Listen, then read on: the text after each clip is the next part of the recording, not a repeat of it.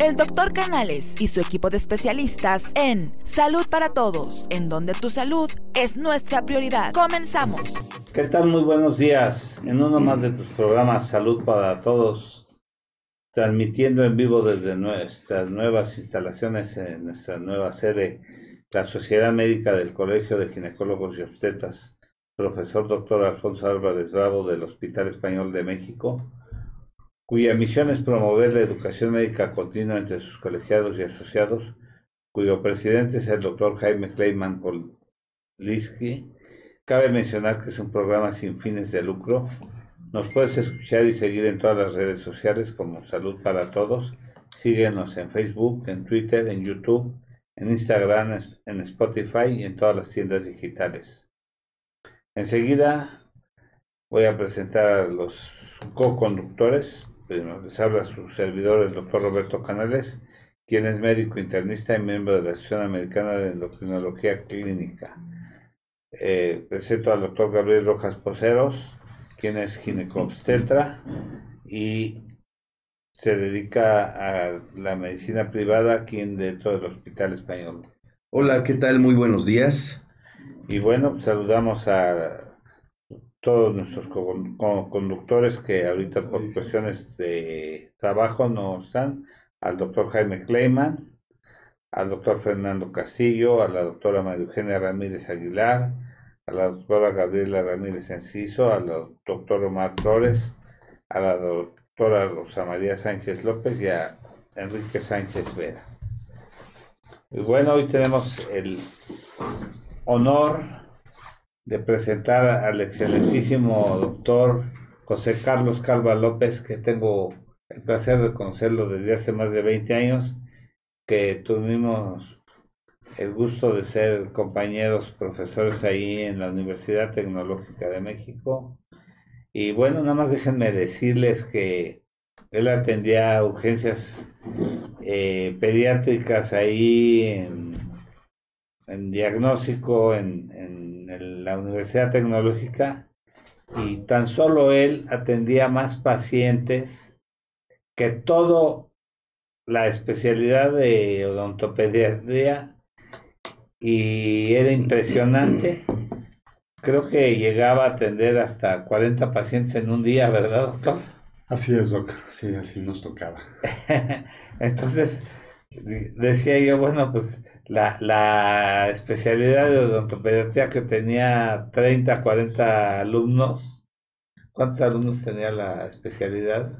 Entonces tenía 10 o 12, sí. Sí, pero pues el doctor este, Calva atendía más pacientes que toda la especialidad juntos, ¿no? Sí, así me tocaba. Y, y era impresionante la productividad yo creo que él daba este para el sueldo de todos los profesores que teníamos y éramos tres profesores por, por materia, ¿no?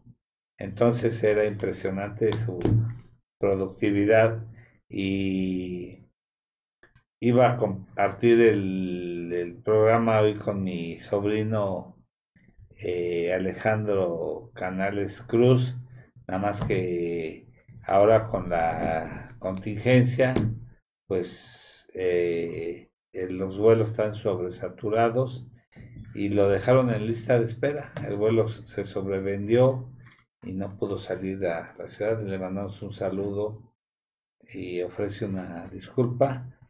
Pues el doctor Calva tiene un currículum impresionante.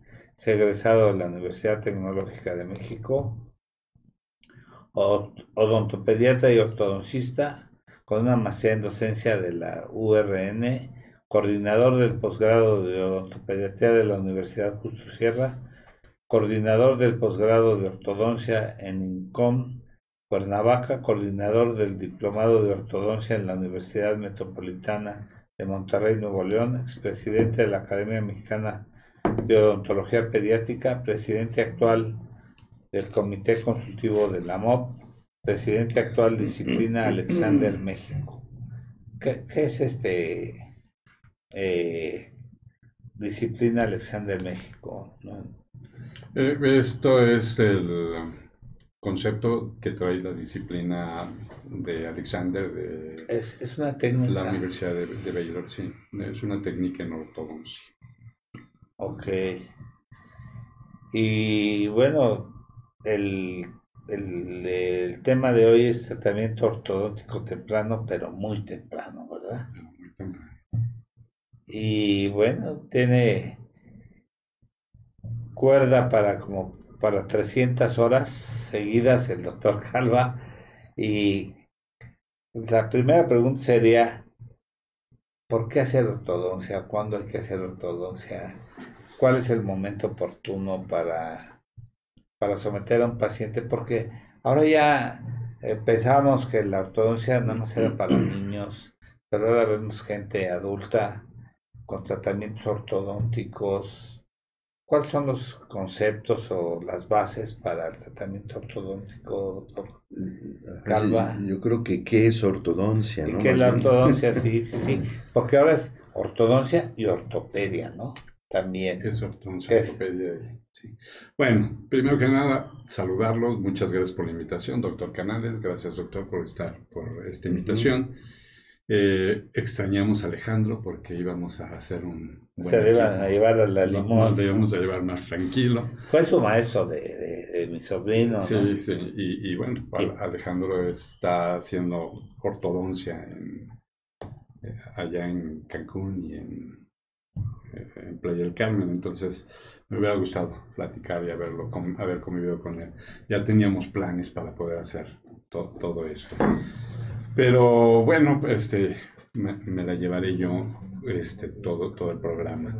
Eh, así es que muchas gracias por la invitación. Eh, trabajando o pensando un poco qué es ortodoncia, pues en realidad eh, haciéndolo un poco este, más coloquial, no, no tan científico, este, hablar de ortodoncia, pues prácticamente es la colocación de, correcta en una oclusión eh, de los dientes. O sea, la, la finalidad es alinearlos, corregirlos y, y colocarlos de manera adecuada para que esta oclusión se, se pueda llevar a cabo. Es importante mencionar el- el- la situación de por qué tener una correcta oclusión. O sea, si nosotros o- o, eh, mordemos de manera adecuada, es decir, que todos los dientes de una forma tanto superior como inferior se, se, eh, asienten de manera correcta, nos permite pues tener un desarrollo equilibrado de eh, todo el organismo. Eh, un problema de maloclusión nos puede generar problemas de eh, inadecuada, respiración inadecuada, problemas de articulación, dolores de cabeza, oído, cuello, espalda y más adelante nos estaría generando problemas de equilibrio en, todo el cuerpo, ¿no? O sea, generándonos problemas de ese tipo. Entonces, bueno, esa es la, parte importante en cuanto a lo que sería la, la ortodoncia. Y, y, o sea, es una parte relevante de los problemas en odontología. Y que pudiéramos tener, eh, en realidad, cinco problemas, ¿no? Cinco problemas básicos en, odontología, que pudiera ser caries, problemas de maloclusión, eh, problemas periodontales, eh, patologías y traumatismos y por supuesto nutrición. O sea, eso es lo que nos lleva. Y nosotros tomamos, ahorita vamos a tomar el concepto de la segunda, lo que sería prácticamente problemas de maloclusión. Ahora, ahora vemos que también ya la- la- las gentes adultas también ya traen sus brackets y ya- es posible también eh, los movimientos eh, en edades adultas. Sí, bueno, planteando un poco lo que este, mencionábamos, es lo ideal es lo más temprano posible en el tratamiento, ¿sí? O sea, porque como bien mencionaba, hay problemas este, de maloclusión, que básicamente son los dientes, problemas de, eh, y eso es lo corrige la ortodoncia, problemas de hueso, que serían problemas ortopédicos, y hoy estamos hablando también de problemas eh, musculares, ¿no? O sea, huesos, dientes y músculo generan finalmente este, todo el, el, concepto odontológico ortognático. No sé, que de alguna manera va a venir a, hacer una función eh, miofuncional, la musculatura. Durante toda la vida tenemos eh, esta oclusión y durante toda la vida va cambiando el, proceso de oclusión. Em, ahora existe el concepto eh, de, cada 10 años vamos teniendo cambios en, la oclusión y hay que ir modificando esta oclusión cada 10 años en, el concepto de eh, este, tener un buen desarrollo a la hora de poder ocluir adecuadamente y, evitar eh, eh, problemas a, futuro. Y esto, o sea, lo ideal es comenzar desde antes del nacimiento y, durante este, todo el desarrollo de la oclusión, pues hasta que nos muramos. Entonces, o sea, lo, ideal es seguir este concepto de, de trabajar eh, este, el, concepto de oclusión, que no solamente es para niños, adolescentes o adultos, sino hasta para personas mayores. Ahora, otra, otra de las preguntas, este, ¿hay tratamientos eh, preventivos? Porque veo que hay niños con mucho descuido, con caries rampantes, que vemos niños que, que traen, eh, que se les dan muchos dulces con muy malos procesos higiénicos. ¿Cuándo se debe de, comenzar el tratamiento? O sea, vemos que la causa primaria de la visita al odontólogo es el dolor, desafortunadamente, ¿no? más que por una cuestión preventiva. Aquí en nuestra cultura mexicana no van porque quieren que su hijo tenga una boca armónica, bien organizada, un problema de buena oclusión, sino porque ya traen una caries, ya traen un problema ahí en el órgano dentario, es porque traen dolor principalmente o porque ya traen otro tipo de problemas. ¿Qué, cuál es la sugerencia? ¿Qué es lo que se debe de hacer? Bueno, ahí, eh, o sea, habría que mencionar eh, efectivamente que el, problema principal, y, por eso mencionaba que el primer problema en la odontología es la caries, y, el problema principal es prevenir la caries, o sea, esto sería la, la idea principal, o sea, manejar una prevención. Nuestro mayor problema es que si definimos lo que es prevención, pues sería una suma total de esfuerzos. Y si hablamos de una suma total de esfuerzos, estaríamos hablando de toda la población. O sea, eh, estaríamos hablando desde eh, eh, la mamá, el papá, la maestra, la abuelita, la escuela, la sociedad, la comunidad, en fin, o sea, todos tendríamos que estar preocupados por, por esto. Eh, ¿Dónde comienza el problema de, caries? Es precisamente por dos causas. O es genético, es decir, que de alguna manera eh, podemos heredar la susceptibilidad de caries, o, o, dos es ambiental, que, que, es donde entran los dulces, este, la mala higiene, en fin, ¿no? O sea, entonces lo que hay que hacer es atacar estos dos, dos puntos. El primero de ellos lo atacaríamos eh, de alguna manera eh, eh, trabajando este, la idea de pues, la genética, ¿no? O sea, la genética este, sería quizás la, la primera situación. Em, y esa, pues, solamente la modificamos antes de casarnos, ¿no? Así es que si, si se puede modificar la genética, pues sí, antes de que te cases, fíjate con quién te cases. Si te casas con alguien susceptible a caries y tú eres susceptible a caries, pues por supuesto tu hijo va a tener la este, herencia de susceptibilidad. Eh, eh, y entendemos esto, ¿no? O sea, hay, hay ciertas características mm, que son dominantes y, la susceptibilidad a caricia es dominante.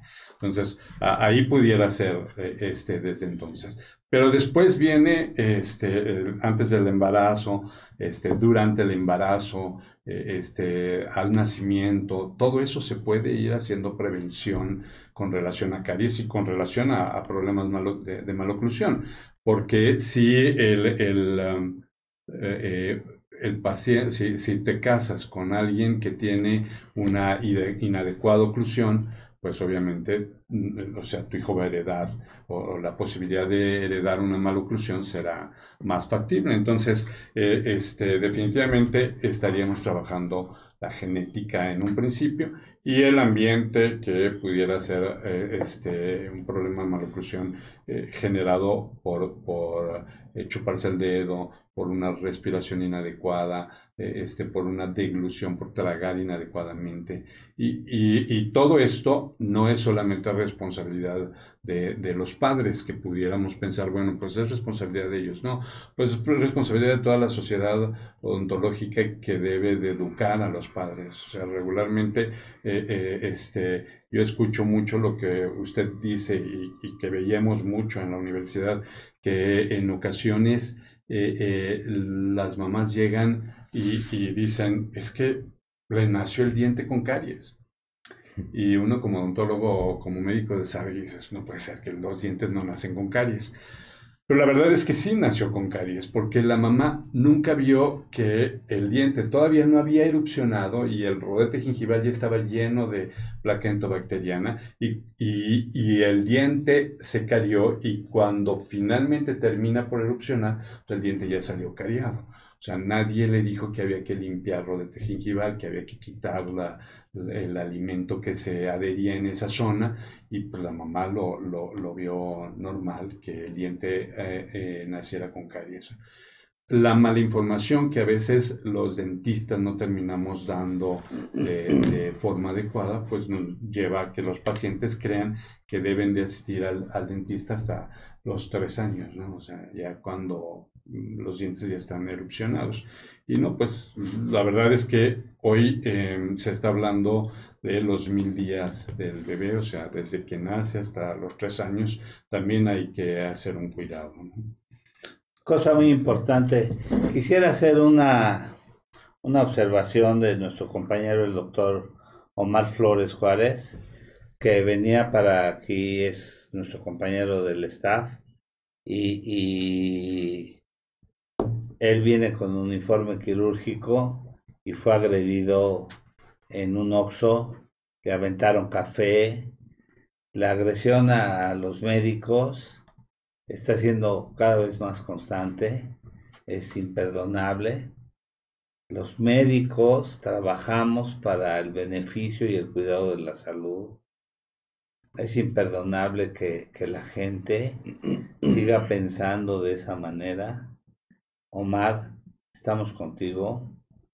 Es un compañero que colabora con nosotros y que tiene una clínica en, Viveros de la Loma y invitamos a la comunidad a que tenga conciencia que, que, son gentes que se consagran al cuidado y al beneficio de la salud que, que, no, que tengan conciencia, que no agredan a las gentes, que sobre todo que son gentes que se dedican íntegramente a, proteger, que, que son gentes que a lo mejor le van a salvar la vida a uno de sus familiares, que tengan eh, vergüenza y que por favor no agredan a las, al personal de salud. Van a tener que andarse escondiendo como pasó un tiempo en Ciudad Juárez, que mataban a los médicos, que tenían que salir escondidas eh, con sus batas escondidas cuando tiempo de los asesinatos en Juárez o que entraban a los hospitales a matar a las gentes. Omar, recibe nuestra solidaridad de todo el equipo y aquí te esperamos la próxima semana y francamente lamentamos este hecho que te sucedió y ya no puede andar uno libremente, o sea, ¿qué es lo que está pasando? En lugar de fortalecernos como sociedad, en lugar de fortalecernos como seres humanos, en lugar de engrandecernos como personas, se supone que este tipo de situaciones deben de ser una mejor sociedad. Eh, lo está mencionando ahorita eh, Maru Ramírez Aguilar, que trabaja en el Centro de Especialidades Diabéticas, que también es miembro de, este, este staff. Exacto, trabajamos para toda la gente, para cuidarlos, para sanarlos. ¿Por qué la agresión a los profesionales de la salud? Investiguen, las autoridades tienen que tomar carta en el asunto, tomar un abrazo solidario.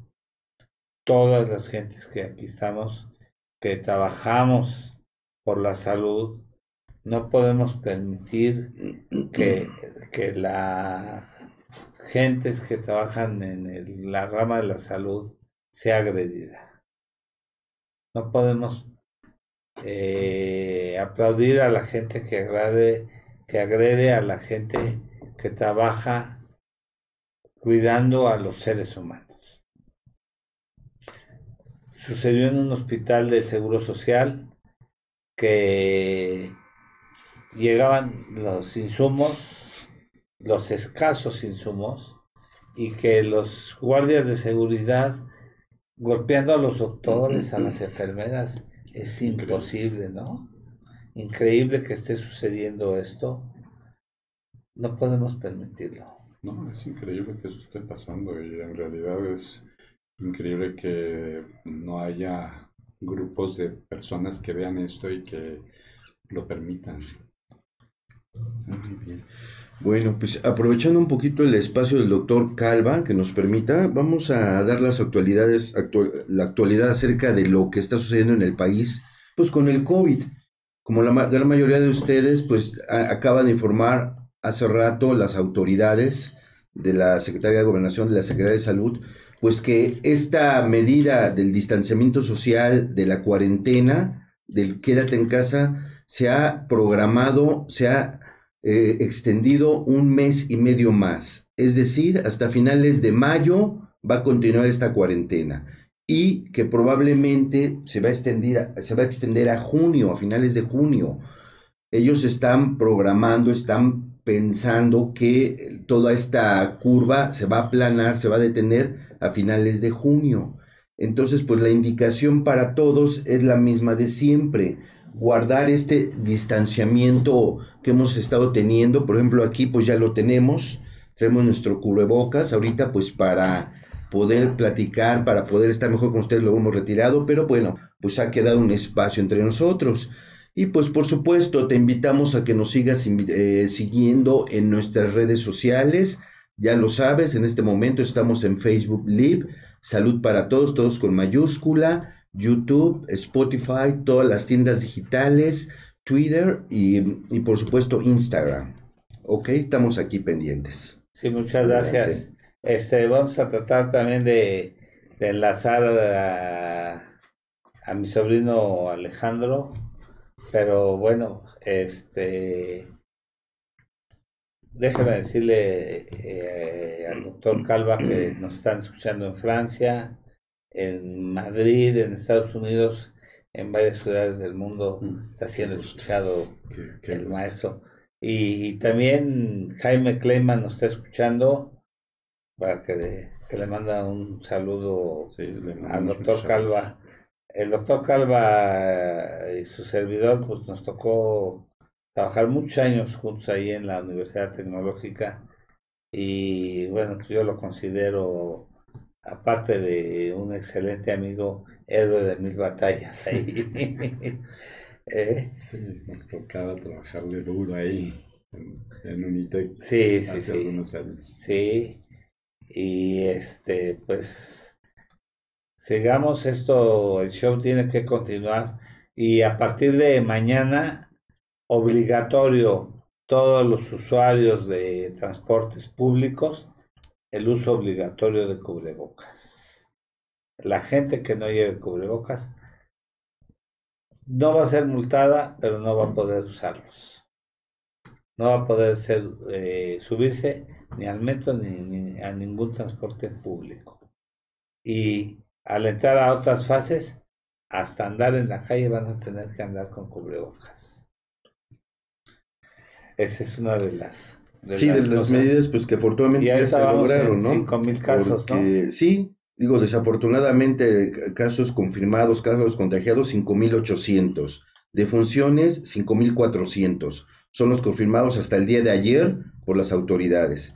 Entonces, pues con esto reiteramos, ¿no? Que guardemos esa sana distancia, evitemos a, la medida de lo posible salir. Si tenemos que salir, por supuesto, usar el cubrebocas, evitar contacto, saludar de mano, abrazo, todo eso. Ah, y por supuesto, en el transporte público, que era donde más existía esa violación hacia el, hacia el distanciamiento social, bueno, pues porque no se podía, por la necesidad de la gente que tiene para transportarse, el cubrebocas va a ayudar muchísimo, muchísimo. No totalmente, pero sí va a ayudar. ¿Qué tipo de cubrebocas? Pues cualquiera, porque es lo que queremos evitar, que alguna gente que sea asintomática, es decir, que todavía no empiece los síntomas, que todavía no presente alguna alteración, ya es portadora y puede estar infectando a todos los demás sin darse cuenta. Vamos a ¿Ok? Muy bien. ¿Eh? Pues entonces estamos ahí, ahí pendientes. Creo que la cifra que dijo de funciones, sí, ¿eh? 5000. No, no, no, de contagiados 5800 y de funciones 5400. No, perdón, 500 eh, 540. Ah, ahí está, ahí está. perdón, sí, cierta. 540 de funciones, afortunadamente, no 5000, por favor. Pues desafortunadamente. Sí, hombre. Sí, sí, este, Es increíble cómo ha aumentado, ¿no? Ayer estaban en 400 y tantos y ahora ya 500. Exacto. Va, aumentando mucho la cifra. Está aumentando, aumentando mucho. Bueno, tenemos al doctor Alejandro Canales Cruz aquí enlazándolo con el doctor Calva. ¿Nos escuchas, Alex? Sí, sí, sí. Hola, ¿qué tal? Buenos días. Te, te extrañamos, Alejandro.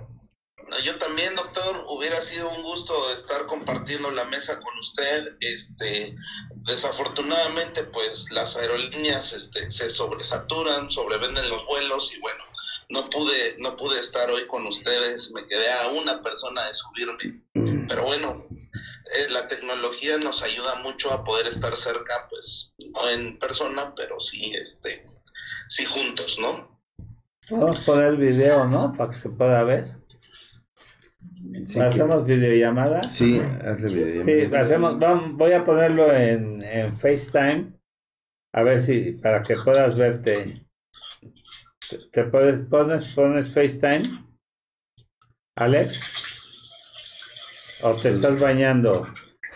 Entonces damos la cita. ¿Alejandro? Sí, y, lo, lo, lo, que acaba de mencionar del licenciado Ajá. De, de la extensión de... Ok. Ya lo mencionamos otra Bueno, en lo que hace la llamada, este, ya se nos avisa. ¿Ah, ya está? Habla, habla, habla, Este, bueno, pues vamos a repetir las cifras. Por favor, una disculpa. Son 5.847 contagiados hasta el día de ayer y defunciones 541. Y lo que nos hablan las autoridades nuevamente, para quienes nos acaban de sintonizar, bienvenidos pues estamos comentando lo que se dijo hoy en la mañana de parte de las autoridades. Es decir, este distanciamiento social, esta cuarentena se va a alargar un mes y medio más. Es decir, hasta finales del 30 de mayo. Es cuando están comentando las autoridades. Y que probablemente se pueda extender al mes de julio, de junio y cuando se empezará a regresar paulatinamente a las actividades normales a mediados de junio. Es lo que comentaron las autoridades el día de hoy. Entonces, este distanciamiento social, esta cuarentena, se extiende hasta el 30 de mayo por lo menos. Y de ahí ya dependerá lo que vaya, cómo vaya progresando esta curva, cómo vaya progresando y las autoridades nos estarán informando. Por lo pronto los invitamos a seguir estas indicaciones. Gracias. Alejandro, estás en FaceTime. En la, estás Ok, en- ya. Ya estoy con todos. Creo que ahí estamos. Ajá. A ver, ¿qué, qué comentario tienes? A ver, doctor, pregúntele algo. Bueno, pues. Ya tengo la palabra. Ya tienes Ya la desde hace palabra. rato.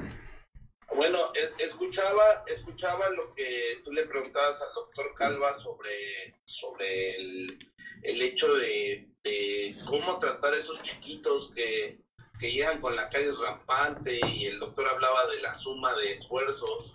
Y pues sí, realmente es, es una suma de esfuerzos de, desde la familia, las, los hábitos que tengan y pues obviamente que, que este, los papás o la mamá más que nada sean los que se presten para poder este eh, tratar a los chiquitos, ¿no? Porque siempre están con que, ay, pobrecito de mi niño, ¿cómo? Y a mí me pasa eh, en mi práctica ortodóntica cuando, cuando este cuando a veces les coloco un aparato y me es que mi hijo, ¿cómo va a vivir con eso? Pero pues, realmente los dentistas creo que no somos malintencionados, creo que eh, realmente tratamos de hacer algo por, por nuestra sociedad, componer todo lo que son los, los desórdenes craneofaciales y este, tratar de tener a nuestros pacientes pues con la mejor salud, ¿no? Ese, ese es como que nuestro objetivo, no sé usted qué piensa, doctor Calva. Sí, por supuesto, ese es el principal objetivo, ¿no? O sea, tratar de, de este, educar al paciente, ¿no? Para que finalmente pueda, eh, y a lo mejor, más que educar al paciente, educar al dentista, ¿no? Que luego es el dentista el que no está del todo educado para poder educar al paciente. Entonces, sí, sí creo que, pues, esa suma total de esfuerzos comienza con el dentista, que, que no, no busca a veces lo que, lo que menos hace es educar a los pacientes y lo que debemos de entender es eso, la educación al paciente. Alejandro, yo te quiero preguntar, ¿qué hace la, la ortopedia, la ortopedia eh, maxilofacial o la ortopedia odontofacial? La, la ortopedia facial la ocupamos en edades tempranas y en, etapas de crecimiento para, para componer los desórdenes, desórdenes craneofaciales. Vamos a hablar algo muy fácil y el doctor Calva no me dejará mentir. El paciente normal lo llamamos clase 1. El paciente que parece pajarito lo llamamos clase 2. Y el paciente que tiene un sobrecrecimiento mandibular lo llamamos clase 3. Todo esto es muy fácil. Los aparatos son diseñados, o sea, los aparatos ortopédicos maxilofaciales están, están hechos para poder regresar o revertir el, el sobrecrecimiento, ya sea mandibular o maxilar, para hacer un crecimiento uniforme. Eso es, este, a, a grosso modo, lo que podríamos decir acerca de lo que es la ortopedia, ¿no? Ok, No sé si por ahí si el doctor Calva me quiere ahí complementar o es cuando les ponen las máscaras que les llaman a los niños para hacer una distensión de- del maxilar, por ejemplo, que traen, que tienen, eh, o, o del, que tienen eh, el- la mandíbula muy gra- eh, grande y que quieren sacar el maxilar, sí. o los distractores La- faciales. La, la- la toma de decisión del aparato corresponde al, al tipo de, de problema. El tipo de problema, por ejemplo, el uso de la máscara fabricada por un doctor mexicano llamado Fernando Morales, este, es precisamente para causar una tracción del maxilar. O sea, la mandíbula so- tiene un sobrecrecimiento, el maxilar se queda atrapado y no puede crecer a la par de la mandíbula. Entonces, este, tomemos en cuenta que los huesos crecen hacia abajo y hacia adelante. Entonces, lo que hay que hacer en ese caso, por ejemplo, es ok, le ponemos un aparato, ¿sí? Y nos anclamos a la máscara para que cause tracción por las noches. Pero una gran mayoría de los casos eh, son los casos de clase 2 donde tenemos un sobrecrecimiento maxilar y la mandíbula se queda atrapada y no tiene un crecimiento correcto. Ok. Oye, este, están Alex. preguntando, ah, hay Ajá. dos preguntas que más o menos se parecen o tienen que ver, ojalá a Alejandro o doctor Calva, mira, la primera es, eh, una paciente pregunta si los niños que toman mucha mamila o mucho chupón se les enchuecan los dientes. Y la segunda pregunta es si hay niños que nacen con dientes, si es malo o es bueno. Esas dos preguntas de nuestro auditorio. Por favor. Pues, maestro, todo suyo. Ok, a ver. Primero, eh, si el niño que toma chupón se le enchuecan los dientes, regularmente es un hábito inadecuado, ¿sí? O sea, no es un hábito que favorezca eh, el desarrollo de la oclusión, más bien al contrario, ¿sí? Y este, eh, por supuesto, le, va a terminar enchuecándose los dientes, probablemente eh, generando que el maxilar superior se vaya hacia adelante y, este, la mandíbula se retraiga. Entonces, no es conveniente, lo más pronto que pueda eliminar el hábito será mucho mejor para, para el paciente. Muy bien. Eh, eh, con relación a si es, eh, pueden em, nacer los, los pacientes con dientes, no es, no es lo normal, lo normal es que no nazcan con dientes. Sino que Eh, empiece a los este, siete meses la dentición. Más o menos, siete, ocho meses, de, de- de- de- seis meses debiera de estar erupcionando el primer diente. Si el, die- si el paciente nace con dientes, habría que ver si eh, ese diente es un diente de más o es un, un diente de la dentición normal. Entonces, eh, lo recomendable es eh, correr con el eh, odontopediatra para que este, el odontopediatra pueda hacer una- un análisis correcto, un diagnóstico correcto y, y poder definir qué tipo de dientes. O sea, si es, si es de, la, de la cuenta normal, sí, habrá que trabajarlo de una manera y si es un diente de, de más, pues probablemente haya que. Sacarlo. Entonces, sí es. Pero, Muy bien. pero bueno, el- eh, o sea, hay que tomar radiografías para saber. Exacto, ¿verdad? Muy bien. Ahora, eh, lo que veo que ahora ya hay una digitalización de imágenes bastante buena, ¿no? Ya todo tipo de ortopatomografías y resonancias ya lo han digitalizado de una manera muy buena y inmediatamente les entregan los estudios. O sea, han avanzado, evolucionado mucho en la cuestión diagnóstica eh, la cuestión eh, de ortodoncia, de odontología. ¿no? Sí, hoy en día ya nos, nos valemos de eh, un combin que prácticamente es un, un estudio radiográfico eh, eh, que puede tener, podemos tener una tridimensión y esto pues nos favorece mucho el, el poder eh, localizar al- algunos problemas, ¿no? Algunos problemas de maloclusión, algunos problemas como de dientes supernumerarios, dientes de más, ¿sí? O sea, o la localización de un diente que está en mal posición a la hora de erupcionar. Entonces esto, esto favorece, ha favorecido mucho el, el manejo. Alejandro, Mande. me están haciendo una pregunta desde Francia. Una paciente que trae, trae una odontalgia ahí porque dice que no, que no le pueden hacer una endodoncia, que tiene muchos problemas, que, que una de las raíces, eh, la curvatura y que su endodoncista allá en Francia no logra llegar a la, a la raíz bien. ¿Hay endodoncias imposibles o hay ortodoncistas imposibles? Ya con la tecnología es, que es lo que hablábamos, lo que te decía hace rato, ¿no? El dicho iba encaminado a que no hay dentista malintencionado, sino dentista mal informado, ¿no? Eh, sí hay casos que son complejos. El hecho de, de hacer una endodoncia es un acto muy, muy responsable del clínico porque, bueno, lo que está en tus manos, este, pues lo aplicas, ¿no? O sea, lo que no, pues bueno, puede tener di- dilaceraciones, lo que es la, la raíz y conductos calcificados y a lo mejor que o perforaciones. no pueda bajar y no, no, no puedan este, hacer este, un, un contacto con lo que es la punta de la raíz, lo que nosotros llamamos eh, CDC.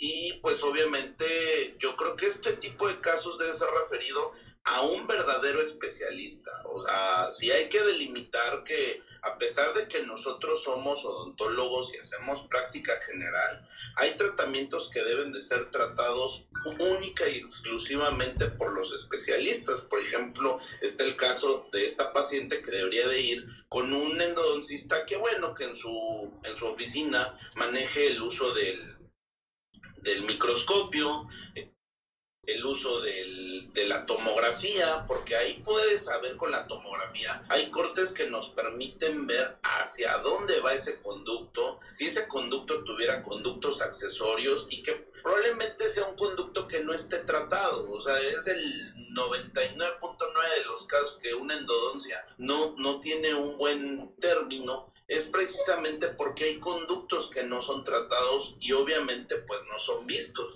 Lo diría mi maestro, el doctor Villavicencio, los ojos ven lo que la mente sabe, ¿no? Entonces, si, si, si el clínico también no está completamente preparado para poder este, determinar cuántos conductos hay, aunque en el pregrado lo aprendimos, pero bueno, lo que vemos en el momento es lo que creemos que está bien, pues obviamente este, no va a encontrar, ¿no? O sea, y con el uso de la tomografía, bueno, pues, es prácticamente decirlo así, o sea, tenemos al paciente, lo, podemos ver todas las, todas las perspectivas, todos los cortes, todo, todo, todo, todo lo que puede tener en un diente, en el hueso. En mi práctica, yo lo ocupo demasiado para la colocación de implantes. Yo no coloco un implante si no es por, si no hago un diagnóstico previo y hago una planeación quirúrgica en, el, en la tomografía. Eso es tan importante y a lo mejor el, el doctor Posero no me dejará mentir. ¿eh? Es como, no sé, un, un cultivo para hacer un, un, este, un Papa Nicolau. O sea, yo creo que no podemos dejar los métodos de diagnóstico de lado para trabajar nada más así, ¿no? Exacto, Carlos. Perdón, este, Alex, Alex, Alex. está el doctor Carlos. Car- Oigan, hay dos preguntas muy interesantes de otra vez de nuestro auditorio. La primera es, dice, Claro. ¿hasta, ¿hasta qué edad es bueno que el niño utilice el chupón? ¿Cuándo le tenemos que quitar la mamila para no afectar lo menos posible los dientes? Y la segunda, ¿a qué edad se recomienda que a un niño, a un adolescente, se le pongan frenos? Son los- las dos preguntas que están aquí. Bueno, yo respondería. La, la primera la puede responder el doctor, porque el, le digo, cabe mencionar que el doctor Calva es especialista, es odontopediatra. Ah, entonces, ok. todas las preguntas relacionadas con los niños, el doctor le responderá sin lugar a dudas mejor que yo. Aparte de Perfecto. ortodoncia, los frenos con todo gusto también yo lo puedo Ah, ahorita te formamos, Alex. Oye, Alex, pero no, no acabamos de contestar lo de la endodoncia. No hay endodoncias imposibles. No, no hay endodoncia imposible. Ah, o sea, ok. Digo, una endodoncia imposible sería que de plano del diente no dé estructuralmente para poder ser rehabilitado. Ese sería un caso de endodoncia imposible. ¿Por, por qué? Porque esta, esta gente que nos está comentando de Francia dice que, que le dice su endodoncista en Francia que, que, que no, que no logra entrar a la curvatura, que porque, o sea, sus límites. Hay una frase que tú mencionas mucho. Si vas con un mal odontólogo, no sé qué, este, eh, si vas eh, a- con algo barato, no sé, ¿cuál es tu frase que mencionan? ¿Cuál Lo barato sale caro. No, no, pero no, no es esa. La incompetencia. Ah, y este, no, el, sí, que la, la, la odontología no es cara, el, de- el descuido no es caro, es el, ay, no me acuerdo, bueno, pero no hay una endodoncia imposible. O sea, no. Mira, digo, vamos a hablar de cómo lo resolvería o cómo lo resolveríamos en mi oficina. En, en mi oficina tengo la, la oportunidad de echar mano de un especialista en endodoncia. En los casos donde, por ejemplo, es recidivante el dolor, lo que hacemos es que, bueno, o sea, lo ponemos en observación y si vemos que no logró este, el cometido la endodoncia, tenemos la opción de hacer un tratamiento alternativo que se llama apicectomía, que es cortar ese pedacito de la raíz que probablemente no está funcionando y, tiene una lesión severa. Entonces, si le está causando dolor y no puede agarrar esa curvatura, bueno, ahí se hace un corte se sella por arriba el diente y ya es, es, es, una manera de ver una odontología predecible, o sea, pensando a futuro. O sea, no es lo que hacen los este, ojalateros que le ponen pasta al golpe y le ponen pintura encima. No, no, no, no, no, no, para nada. Hay que buscar, hay que buscar la manera de hacer tratamientos completamente predecibles y que, pues bueno, puedan, puedan servir a largo plazo. Ok. Bueno, volvemos a las, a las otras preguntas, porque yo he visto acá con unos, este, cuando trabajaba con el doctor presbítero, otros este, que daban unos cursos, eh, llamaba a un endodoncista que llevaba con una computadora y no sé cómo se llama ese tratamiento, pero cobraba un dineral pero ponía su computadora, no sé cómo, cómo le hacen, y resolvía los problemas, ¿no? Y, Claro, es que, es que día ya, ya puedes este, echar mano de la tomografía, de, de tener radiología digital para tomar una. Ah, eso era lo que hacía con la computadora. En 3, 5 segundos tú puedes tener una radiografía en tu computadora. Entonces, tú tú solito ahí vas viendo hasta dónde vas, cómo lo vas llevando. Y obviamente el uso de la magnificación es un uso obligatorio, el uso de la magnificación. Háblese de lupas, háblese de microscopio dentro de una oficina dental. Perfecto. Regresamos con el doctor Calva y ahorita vamos contigo, no te vayas. No, no, no. Bueno, sí, agregando un poco a lo que menciona, hoy en día es, como muy fácil poder llegar a, por supuesto, eh, este, el endoncista debe de, tener este, esta posibilidad de realizarlo más adecuadamente, pero hay mucha aparatología hoy que permite llegar, aunque esté muy chueco la, curvatura. la curvatura del diente, hay forma de poder llegar por medio de de eh, aparatos que, que, permiten llegar hasta, hasta el lápiz. Entonces sí, sí este, la tecnología puede ayudar mucho en esto. Contestando la respuesta, la, la pregunta que, que sí, doctor, que de Gabriel. ¿Quiere más café? De los niños. Aquí está la cámara, mira también. De, sí. estoy nada más todo el tiempo. No, no se preocupe. Este, eh, contestando esta pregunta, eh, ¿Cuándo es conveniente quitar el chupón? Bueno, la verdad es que lo conveniente es que no tenga que llegar al chupón. O sea, la, mamila. Lo ideal es no llegar al chupón. Eh, eh, este, la mamila, lo ideal sería, de acuerdo a, varios este, estudios, lo conveniente es que no hubiera, no hubiera mamila. Lo, conveniente es que este, de, el seno materno. el seno materno pasara al vaso entrenador. Entonces, Claro que este, la OMS dice que debieses de eh, este, dejar de, alimentar al bebé hasta los dos años. Dos años o más. Sí, claro que si esto se lo dice a, una mamá, pues te quiere matar porque dice, o sea, no lo voy a alimentar hasta los dos años. O se me van a acabar ayer los senos, Sí, entonces lo conveniente sería, eh, o sea, ya a los dos años pues ya no tendrías que haber tomado nunca un biberón. Eso sería lo ideal. Sin embargo, pues lo más pronto posible quitar el biberón sería lo, ideal. O sea, de, eh, muchas madres o sea, tienen necesariamente que alimentar al, bebé con, con biberón. Si ese es el caso, pues lo ideal es que lo más pronto que pueda pasar al vaso entrenador para que el, el niño mm, desde los 6, 7 meses ya tiene la posibilidad de poder eh, este, tomar un vaso entrenador, ¿no? Para poder trabajar adecuadamente. Eso se- sería lo ideal. Muy bien. Gracias, José Yo, Carlos. yo me tocaba ver a los alumnos luego que cuando estaban llevando endodoncia, que llorar porque perforaban las raíces.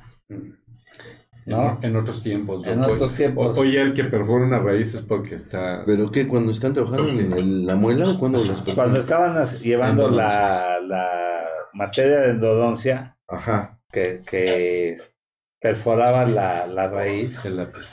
Ajá, el lápice, este, el doctor, este, bueno, tenemos un, todo un endodoncista que ahora está en la Universidad de Miami, se llama Cutler. Cutler, que era todo un, este, un gran médico desgraciado, que los trataba con la punta del pie, y entonces, este, que se ha de estar, este, sufriendo en el infierno ahí en Miami, ahorita con la contingencia, pero sí, no, los ponía peor que animales a los pobres alumnos, ¿no? Pero sí, pues es la perforación. Tenía solución. Pues ya echaban a perder. Hoy, hoy en día sí, hoy, hoy en día hoy sí en tiene solución. Ujú. En, aquel entonces, pues no mucha solución. Hoy en día sí tiene solución y hoy en día es como difícil que alguien llegue a hacer una perforación. Eh, este, hay muchos, muchos eh, instrumentos ya que, que trabajan eh, esta, esta parte de la endodoncia. Pero los especialistas de endodoncia saben más de esto. ¿Algún otro comentario, Alejandro? Eh, no, bueno, ahí faltaba una pregunta de... Sí, la de los frenos, ¿a qué edad se de ponen? ¿A, a qué edad se pueden colocar los brackets? Bueno, yo considero que los brackets podemos utilizarlos a partir de los 8 o 9 años, ya cuando los cuatro dientes anteriores este, estén, estén ya erupcionados, para mi gusto. Esa filosofía yo la tomé de, del doctor Alexander, por cierto, doctor Calva, Así es. usar este, cuatro brackets adelante, dos bandas atrás.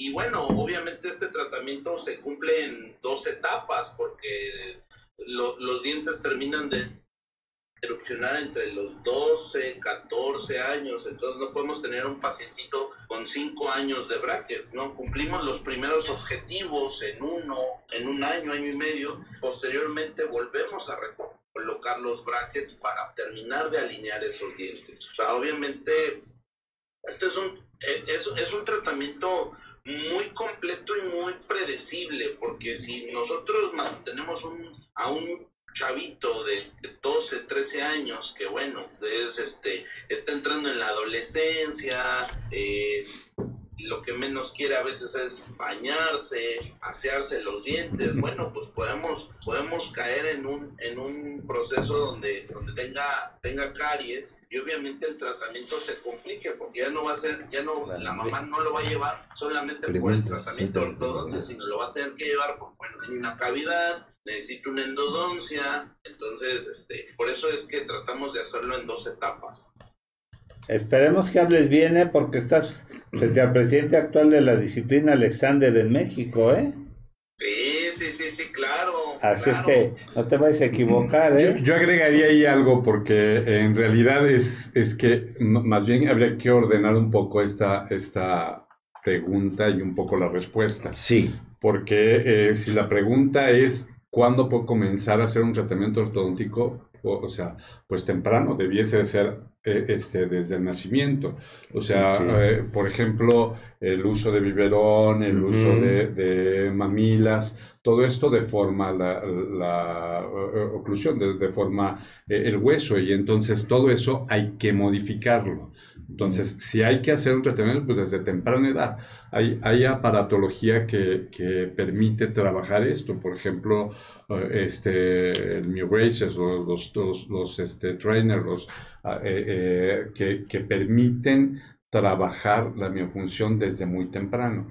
Y si logramos que la musculatura este, logre cambiarse desde temprano, así como deforma la musculatura, también favorece eh, el, desarrollo, ¿no? Entonces, sí, sí se puede trabajar desde temprano. Un, un ortopediatra capacitado puede trabajar este, adecuadamente o un ortodoncista capacitado puede trabajar eh, adecuadamente lo que sería esta terapia miofuncional, eh, apoyándose con aparatología miofuncional para que de alguna manera pueda trabajarse esto. O sea, e, es, es, siguiendo la misma rutina que haría el, el, chupón o que haría la mamida en una deformación, ahora al revés, o sea, colocar aparatos ¿sí? este, que, que pudieran eh, eh, arreglar esa miofunción. Estoy pensando en Francia, precisamente utilizan mucho un Frozen que se llama un aparato para corregir la musculatura labial eh, eh, de manera eh, muy adecuada. Entonces eso, eso permite... ¿Lo tenemos en alguna imagen? Ah, ahí, ahí, lo tiene en, en, la imagen, déjeme ver si lo pusimos y, y que de alguna forma está, aquí está, mire. Precisamente... Dice Connect. Comment about, sí, o sea, el flowing mode que, esto permite desde muy temprana edad corregir, corregir esto. ¿no? Mm, ¿Qué quieres que te diga? Es la 38. No, 37. 37. Y, y desde ahí ya se puede corregir, o sea, hacer una corrección este, eh, hay trainer que, eh, si, si, puedes poner la, la, la, anterior, la 35, ¿sí? Eh, ahí se ve una deformación por, por chupón. O sea, y la siguiente son los, los aparatos que menciono, los, los miofuncionales, ¿sí? y en la siguiente aparece y uno más. Y ahí está el Frogimon que está en la 38. Y, y este, eh, bueno, esta es una secuencia de cómo se corrige un tratamiento de estos. Y, y eh, eh, sí, sí se puede hacer algo desde temprana edad.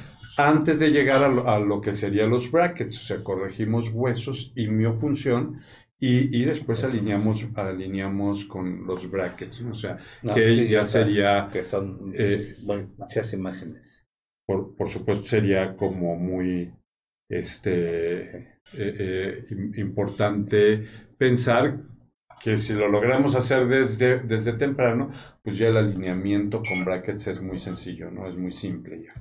¿no? Es, esos son los que les, les llaman las trampas o eh, aparatología con, con alambres o Perdón mi desconocimiento. No, este, este, este, es más bien una, son aparatos eh, este, miofuncionales, aparatos de quitar y poner. Ah, ok. tipo um, trainer o entrenadores para, para, para corregir la musculatura. Ok. o sea, y, y, es un aparato sencillo, pero que finalmente puede funcionar Sí. Este arregla la musculatura, pero los, los otros, los uh, braces o los myofuncionals, ¿sí? este, eh, estos te permiten corregir de alguna manera eh, eh, el hueso, o sea, el hueso y músculo. Y, y, al corregir hueso y músculo, los dientes se van a ir acomodando de manera adecuada. Y si, y si llegásemos a tener algún problema de giroversiones o, o mala alineación, pues entonces es cuando entra eh, eh, la colocación de los brackets. Mira, este, hay muchísimas preguntas ya para los doctores y también para acerca de lo del COVID.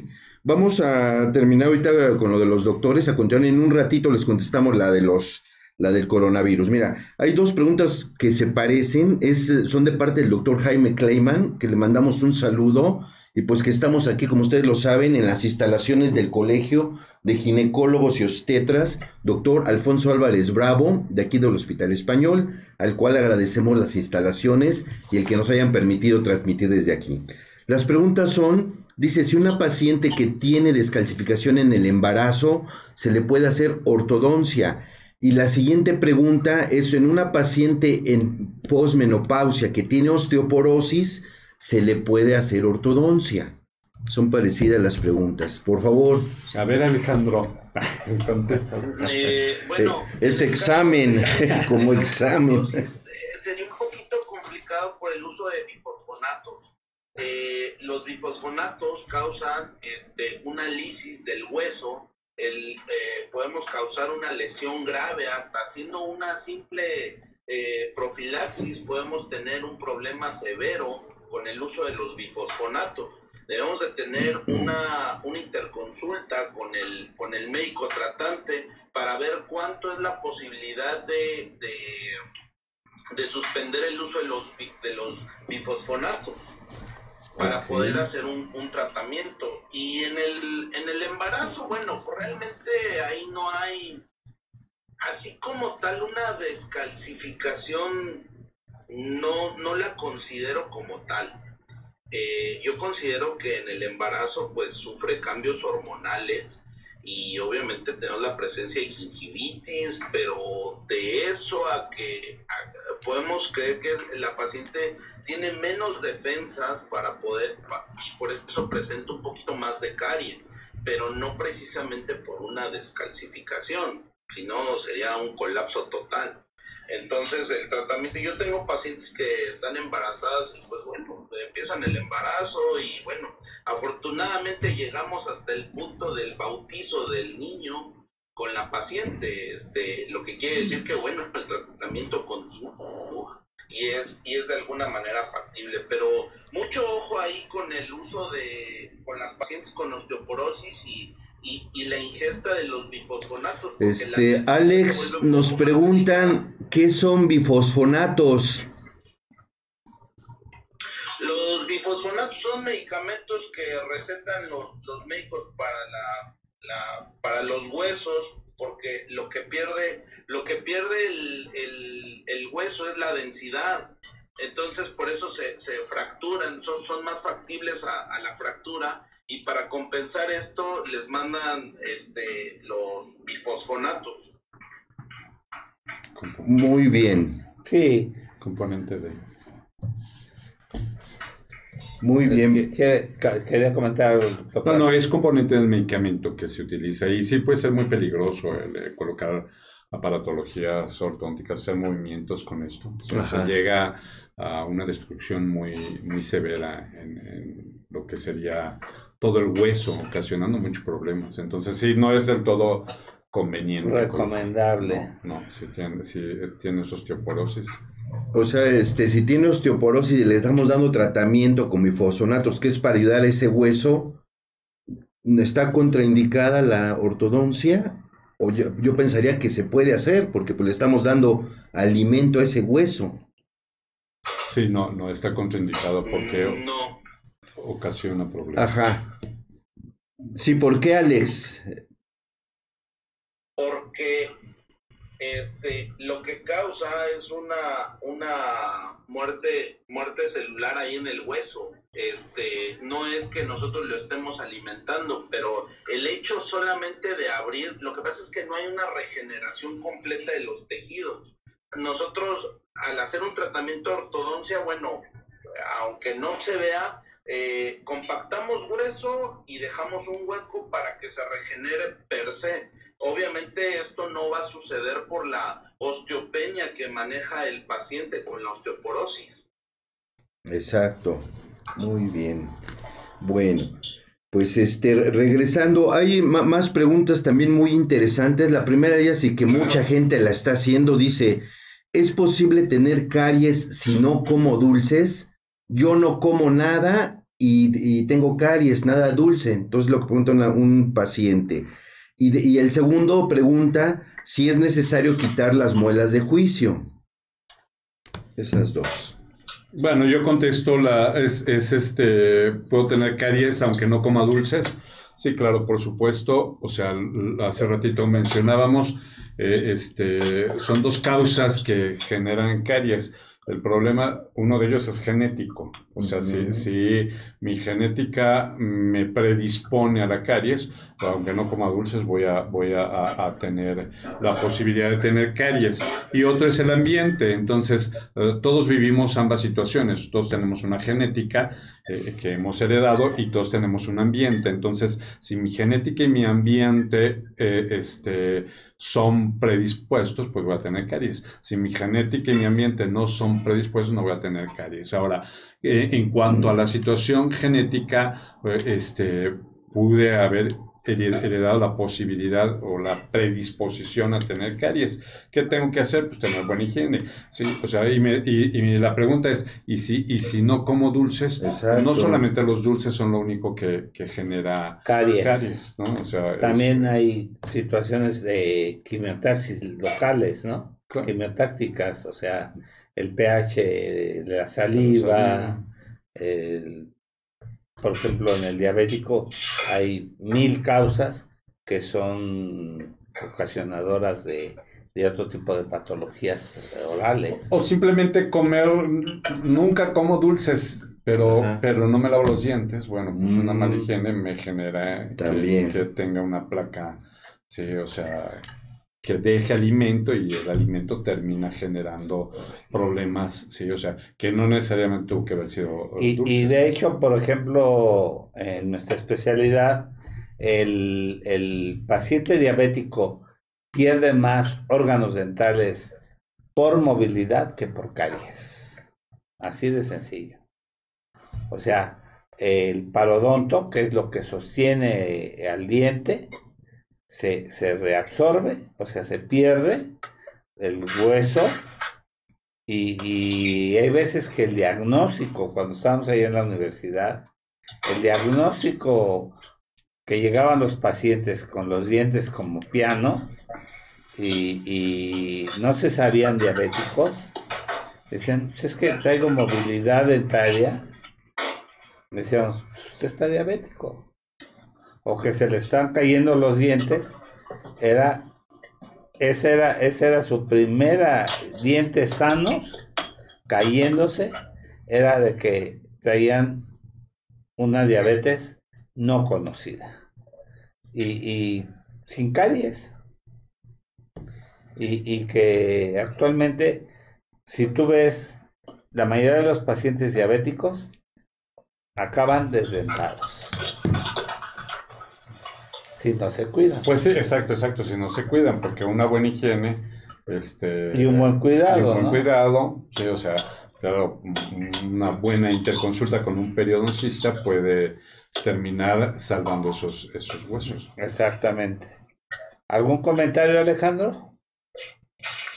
Eh, bueno, por ahí había una pregunta sobre las muelas del juicio. Ah, sí, sí. Exacto. ¿Cuándo, cuándo es la, la, la edad idónea? O, O si bueno, se deben de quitar o dejar. ¿Mande? Si se deben de quitar o dejar.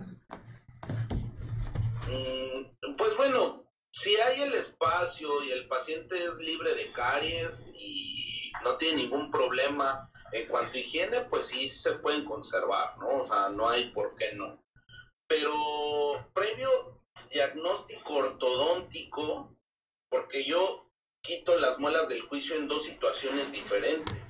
Las quito siempre y cuando no vaya a hacer yo extracciones de premolares antes del tratamiento. Si yo voy a hacer alguna extracción de un premolar, yo las dejo hasta el final del tratamiento ortodóntico. Tenemos dos situaciones diferentes. Entonces, obviamente, todo esto es previa consulta dental, ¿no? O sea, tenemos que basarnos en el diagnóstico del clínico para poder saber eh, en qué momento vamos a utilizarlas No, no, no. o no las vamos a utilizar. Gracias. Probablemente el paciente este, es de esos que nació con, con una caries en el, en el segundo molar, digo, cosa que no pasa, pero este, pero tiene una caries y no se pudo hacer la endodoncia en el momento, es una persona que a lo mejor le va bien en la vida y tiene el acceso a hacerse un tratamiento de ortodoncia ya cuando es una persona adulta, ese tercer molar podemos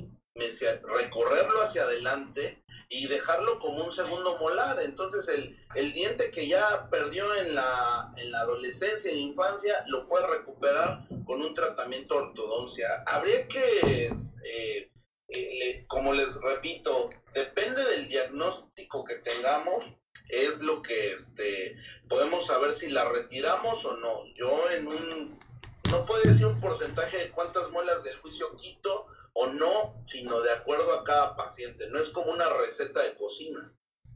Ok, muy bien. Maestro. Sí, estoy de acuerdo, sí, no, no es este, eh, eh, no es como que podamos decir se quitan o no se quitan, ¿no? O sea, si, si hay el espacio necesario, como lo dijo Alejandro, pues se pueden, se pueden O mantener. si está oc- ocasionando problemas Si está ocasionando de problemas, disfunción sí. temporomandibular o maloclusión, se deben de quitar. re- regularmente este, se diagnostica. O sea, a- a- aquí yo me iría más bien a, a qué tan a tiempo diagnosticas. ¿no? O sea, la, la situación sería que vuelvo un poco otra vez a la educación del paciente. O sea, el paciente debe estar educado de que eh, alguna vez en su vida tiene que tomarse una radiografía.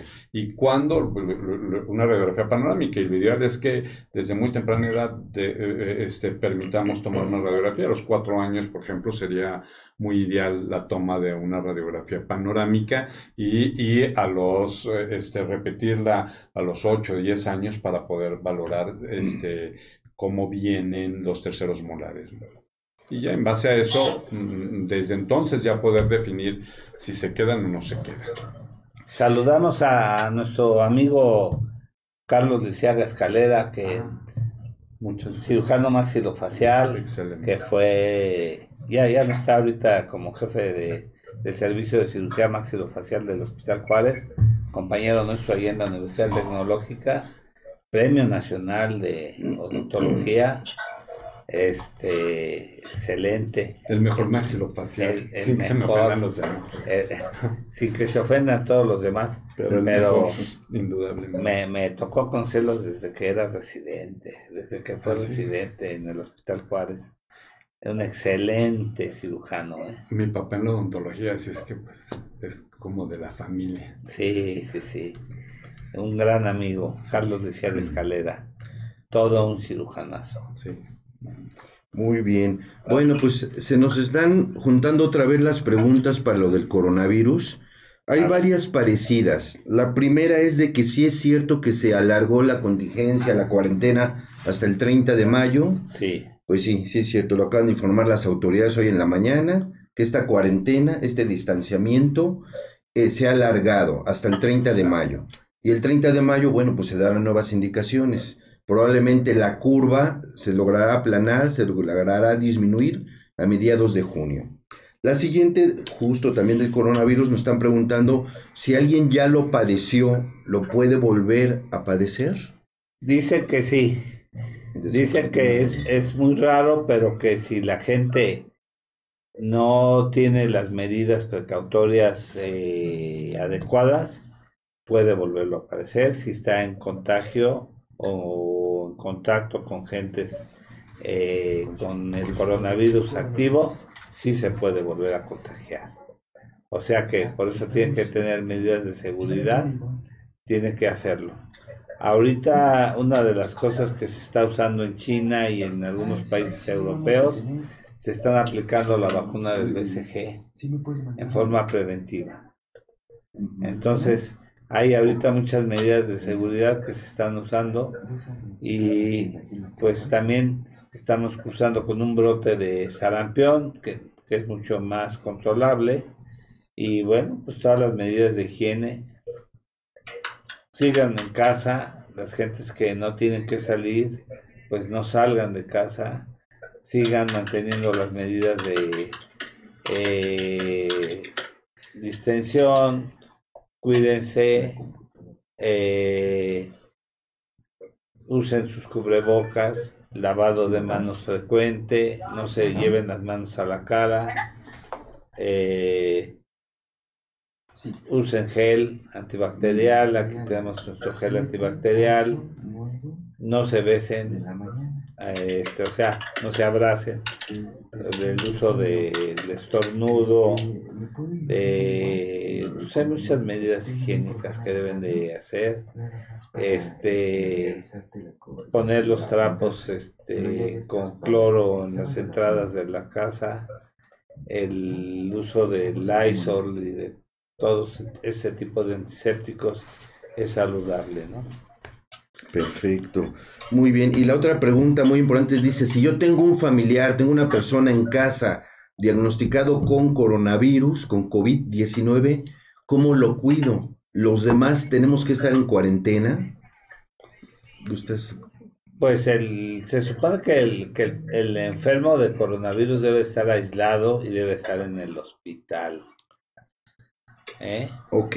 Porque Sí. el sector salud está preparado para ello y está obligado a la atención de ello. De acuerdo a las instrucciones de nuestras máximas autoridades, están las instalaciones de Sedena, de Salubridad, Seguro Social, ISTE, para atención. Tenemos todavía la capacidad para atender a este tipo de pacientes.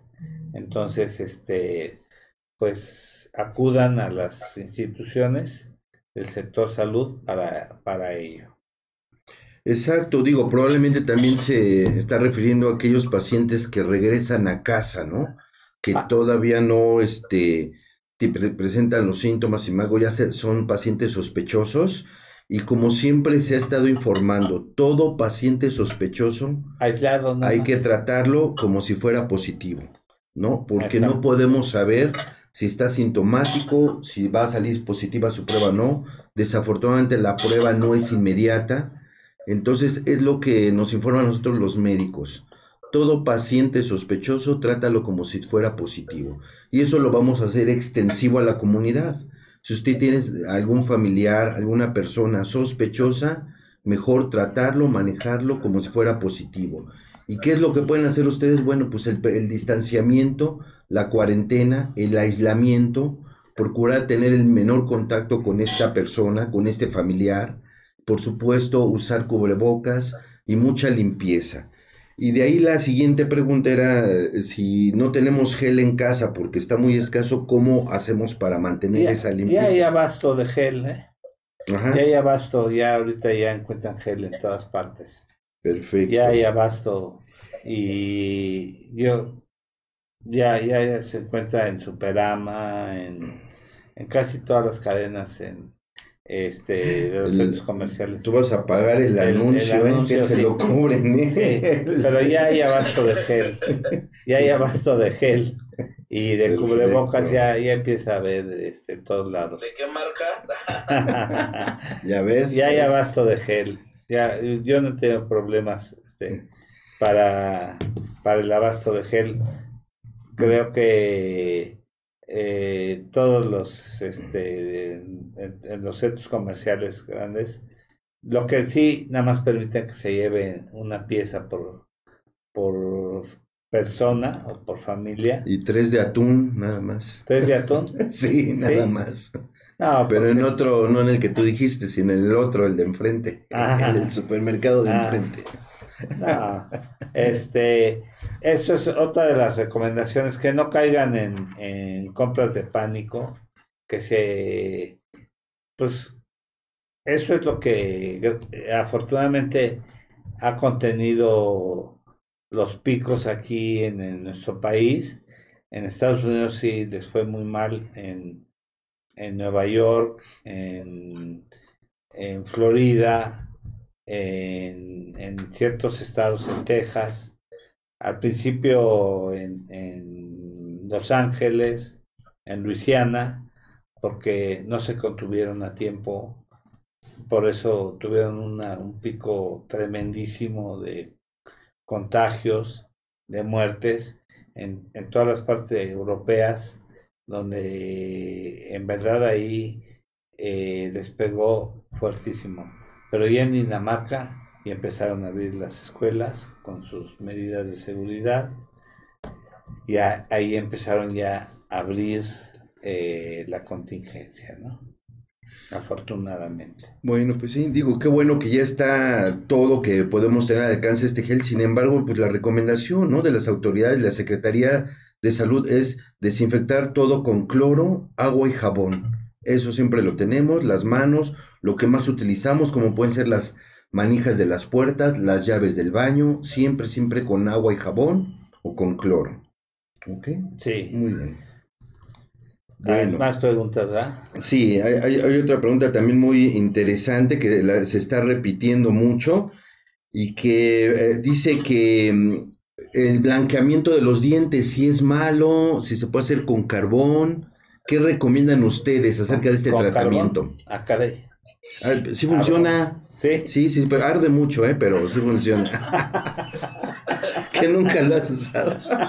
bueno, a ver, que los expertos nos contesten. A ver, a Alejandro. ver, a ver. El doctor Rojas se, se, se El- limpia con El carbón. blanqueamiento, bueno, es un es un tratamiento a base de peróxido de carbamida. Ah, ya o ves. una- o Ya un ves. tratamiento donde no es tan invasivo, no es, no es que desgaste ni el esmalte, lo único que hace es decolorar un poco la dentina, que es la segunda capa del diente, que es la que nos da el color.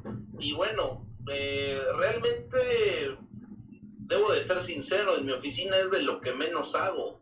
¿Por qué? Porque el paciente llega preguntándome, eh, quiero un blanqueamiento. Sí, hermanito, pero tú tienes otras afectaciones antes de pensar en un blanqueamiento, ¿no? ¿Cuál sería el principal motivo? Caries, eh, una buena salud periodontal, hablando de tener una buena higiene y lo que hablaba hace rato el doctor, el doctor Roberto Canales sobre la movilidad de los dientes. Pues hay que tener en, en completa salud lo que son los tejidos de soporte del diente para evitar una movilidad.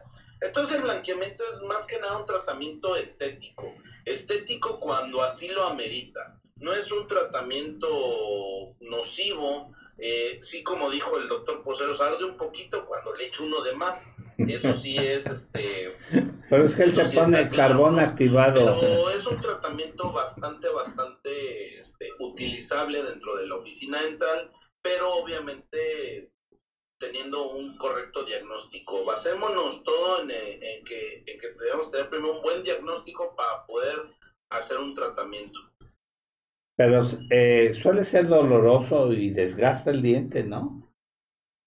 No, no, no, no usándolo de una manera correcta. O sea, podemos utilizarlo en concentraciones menores a partir de un 10%, 10% y, e ir aumentando consecutivamente o sucesivamente de acuerdo a la necesidad del paciente. O sea, podemos cambiarle el color a los dientes sin ningún problema este para encontrar ahora sí que es que la gente busca un blanco un blanco refrigerador Ah, pues la vez que me le hicieron a mí me dolieron todos los dientes. ¿eh? Pues no fuiste con Alex. Es que ¿con Alex todavía cobraba muy caro.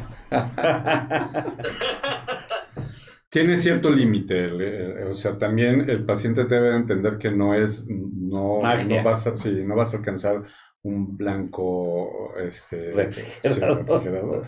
Finalmente tiene cierto límite, o sea, bajas dos, o máximo tres niveles de color, o sea, no, no podrías bajarlo más. Entonces, sí, sí, este, y, y es un tratamiento que no dura para toda la vida, sino que hay que hacerlo constantemente. Entonces, eso es lo que el paciente tiene que estar consciente. Y, y no es tan doloroso si está bien llevado. O, o, o también lo que nos prometen las, los dentífricos, este, el blanco, el, el X marca White y que dientes perfectos. Bueno, pues todos los que anuncian las pastas dentales fueron nuestros alumnos, ¿no? Sí, sí, algunos. Mitrani, Sí. Camus, yo atiendo a Rebeca de Alba y soy su dentista. Pues todos ellos fueron nuestros alumnos, doctor Así es, así es. Y ahora están muy... Ahora están millonarios, ¿no?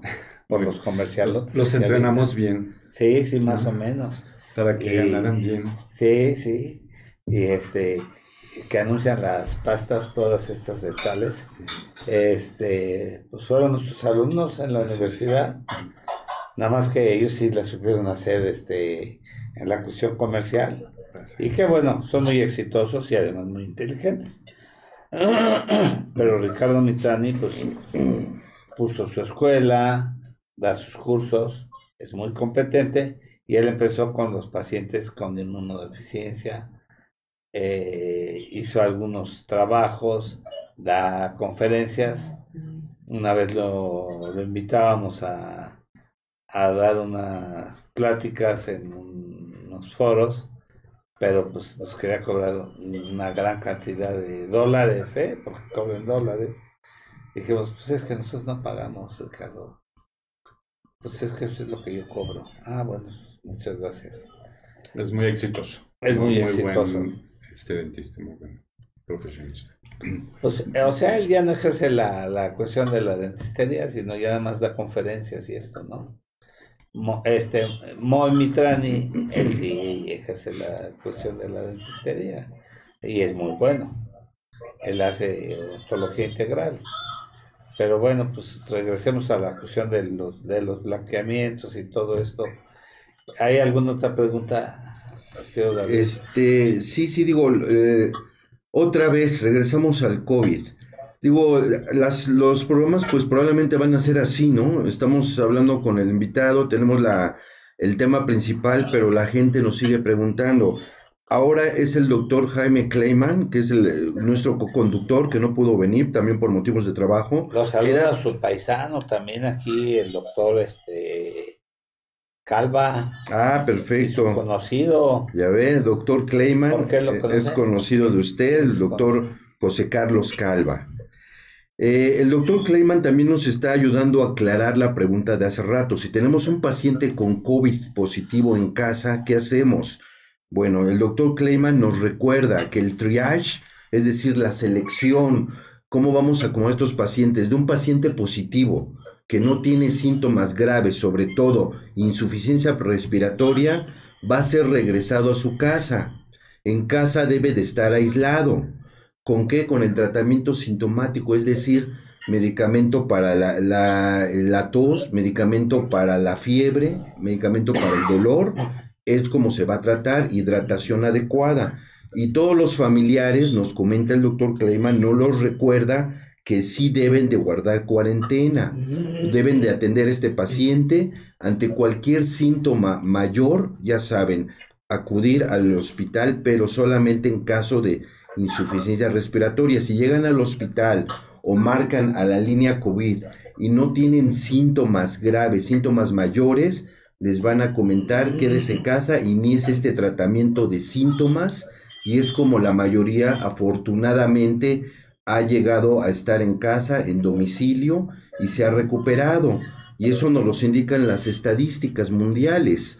Casi el 80% se va a curar solo, casi el 80% va a tener sintomatología leve en ocasiones ni se van a enterar que la tuvieron. Un 15% son los que van a tener sintomatología severa. Ese 15% probablemente va a tener que estar en el hospital y solamente un 5% son los que van a requerir respiración artificial, es decir, tener esta máquina, estos famosos ventiladores, estar intubados. Es más o menos las estadísticas mundiales. Ya en Estados Unidos lograron este eh, lograr la secuencia de los anticuerpos, no nada más de los IgM, las pruebas rápidas, sino toda la secuencia de los anticuerpos, ya la están aplicando. Entonces, ya van muy avanzados en esto y en China ya están sacando las primeras vacunas. Eh, esperamos que, que esta pandemia, que es 10 veces más potencial que la H1N1, eh, pues que pronto tengamos ya las primeras respuestas, ¿no? Ojalá. Hay más preguntas. Hay más preguntas. Sí, ok, entonces, este...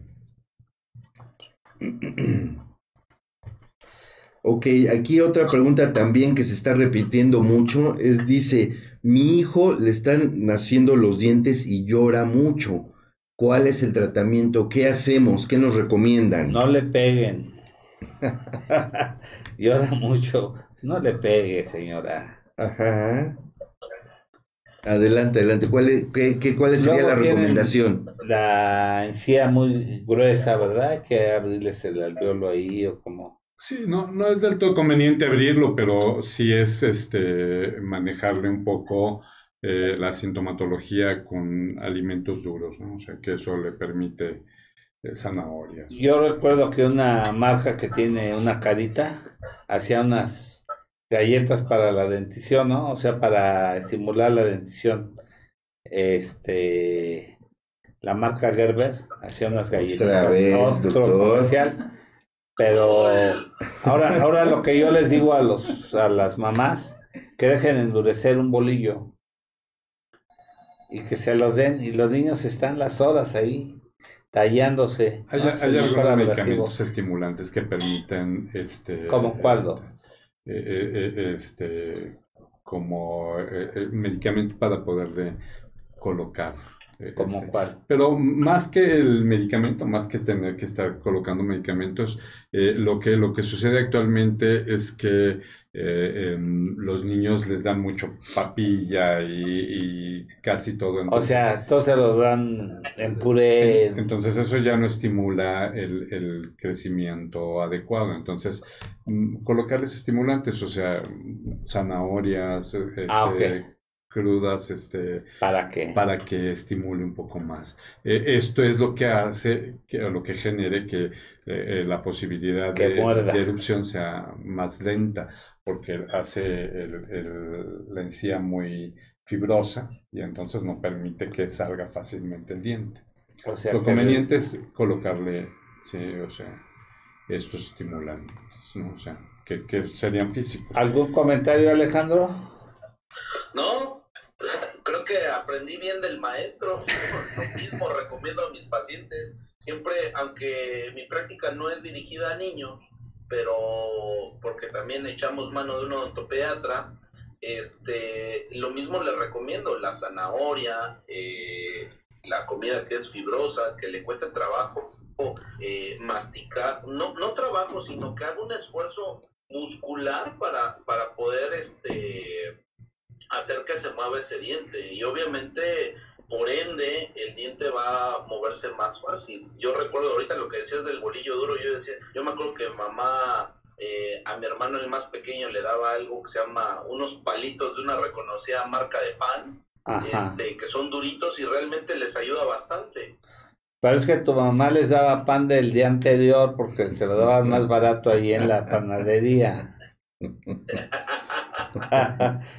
Yo así cuando llego a un restaurante y nos dan pan duro, le digo que si no tienen pan de ayer, me dicen que por qué, porque este es de antier.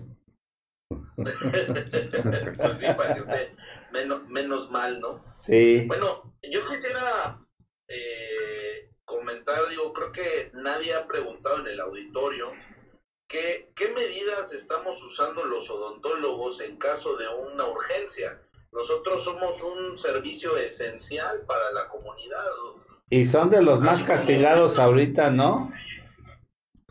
¿Mande? Son de los servicios más castigados ahorita, de las profesiones más castigadas con esta contingencia, ¿no?